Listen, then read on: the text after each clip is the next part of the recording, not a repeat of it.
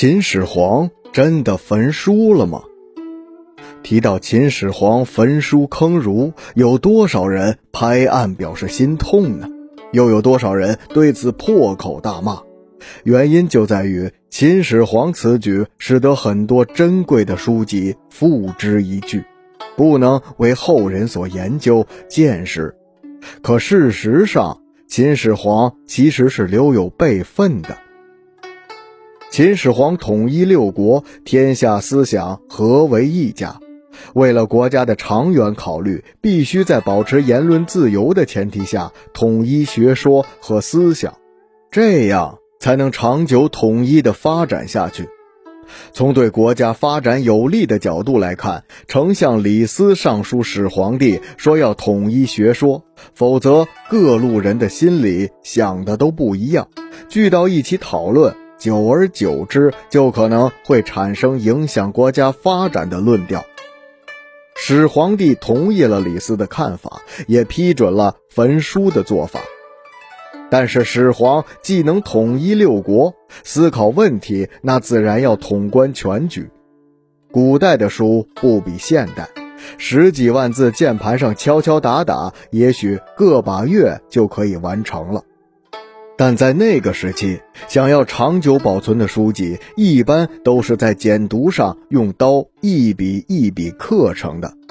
那些见解独到的鸿篇巨制，更是耗时数年甚至数十年。所以在焚书的种类上，秦始皇就做出规定，只烧以下两个种类的书籍。第一类是作者并非秦国人的《史记》书籍。第二类是诗书和百家语，这样一来，就有很多书籍得以幸免。这也就证明秦始皇并没有焚尽百家书，还是有很多书没有被列入焚书范围的。其次，说到焚书，根本目的是什么呢？是想要告诉百姓哪些书不能看，哪些书不能藏，有了这些书应该怎么办。但是秦始皇自己明白，这些书只是不能让百姓们看到，宫中还是可以留有备份的。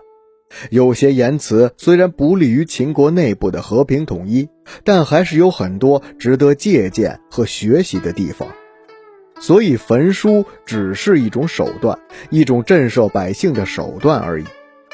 让大家主动交出手里该烧掉的书，不良言论的来源就自然没有了。人们也就不会再去讨论了，这样国家才能长治久安。如此说来，秦朝的焚书其实只是一种假象，绝大部分的书籍都被保存了下来，即使不是原本，也有备份。只要秦国还存在，这些书就会一直流传下去。说到这里，可能有人会问了。为什么这么多珍贵的古籍现在都不复存在了呢？项羽是其中一个原因。项羽攻入咸阳之后，除去烧杀掠夺，最后还火烧秦宫时，传说大火三月不灭，这才使得宫中很多珍藏的书籍最终都付之一炬。另外还有一个原因。那就是汉代以后对古籍的保管也不是很完善。据统计，约有近百分之八十的汉代书籍现在都已经不复存在了。所以说，秦始皇焚书并不是像很多人想象的那样，一把火烧尽了所有的珍贵典籍。